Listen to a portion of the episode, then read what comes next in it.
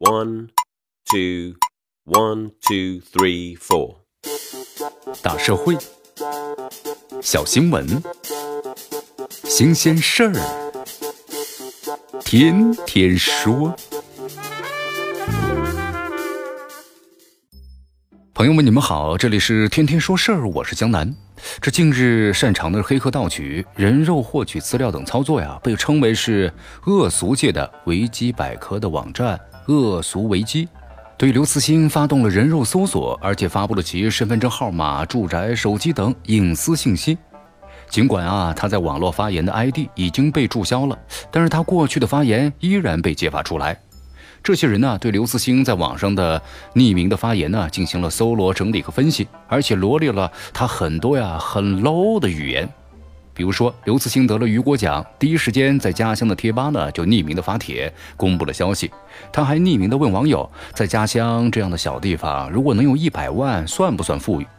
这些发言如果证实是真的，那向我们展示了这个作家其实呢更可爱的一面呢。如果说嘚瑟的话，那也是人之常情吧。当然，那个据称是刘的账号也说过一些呢比较没道德的话。有网友啊向他求助呢三千元钱，他的回复呀还有点羞辱的意味。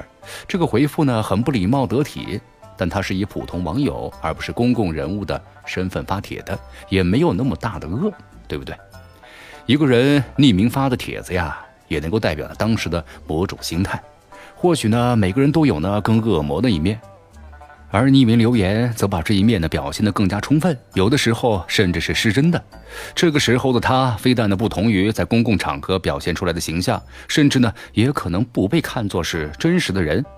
但是那些攻击者可能并不这么看，他们把这些发言当成刘慈欣的罪证进行了道德的宣判，并且把贴吧发言的刘慈欣啊和写出《三体》《流浪地球》等等呢优秀科幻作品的那个刘慈欣等同起来，证明看吧。啊，这样 low 的人也能够写出什么好作品来？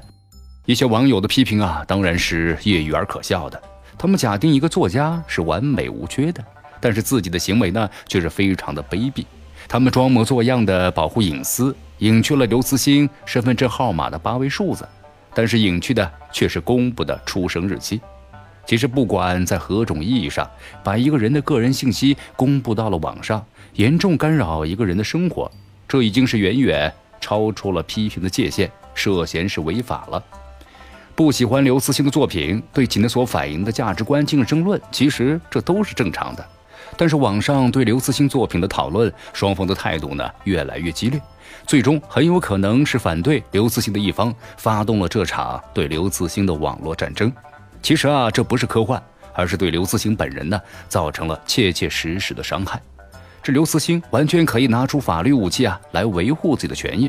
但悲哀的是，面对网络的攻击，你要想真正的维护自己的权利，其实非常难呐。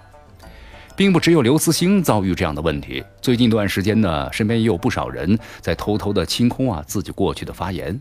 这网上似乎有这种倾向：一个人一旦是走红和成名了，就面临着网友啊严厉的审视。如果一个人的走红是有争议的，那他就可能面临刘慈欣所遇到的这种危险。尽管这一次网友们把刘慈欣过去匿名的网络发言都找出来了，算是呢比较极端的情况吧。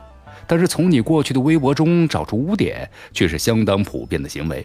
人们能够做到的，只能够是偷偷删掉自己的发言，希望自己展示的是能够一个完美人的形象。相信刘慈欣呢也已经意识到了这一点。但是这些网络战士的战斗力实在强大。把他注销的 ID 所发的帖子都找了出来，这种程度的攻击已经超出了普通网络暴力的范畴了。这种攻击的出发点呢，其实是摧毁一个人，给他造成现实的伤害。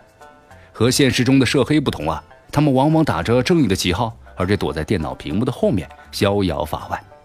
并不是每个人都能像刘慈欣那样拥有了这么多的敌人，但这种局面依然叫每个人都可能会遇到。它足以把我们置于是人人自危之境，这样黑暗的情景，那么跟法治、文明等概念是反向对峙的存在呀。要想消除这一幕，还得诉诸法治与规则。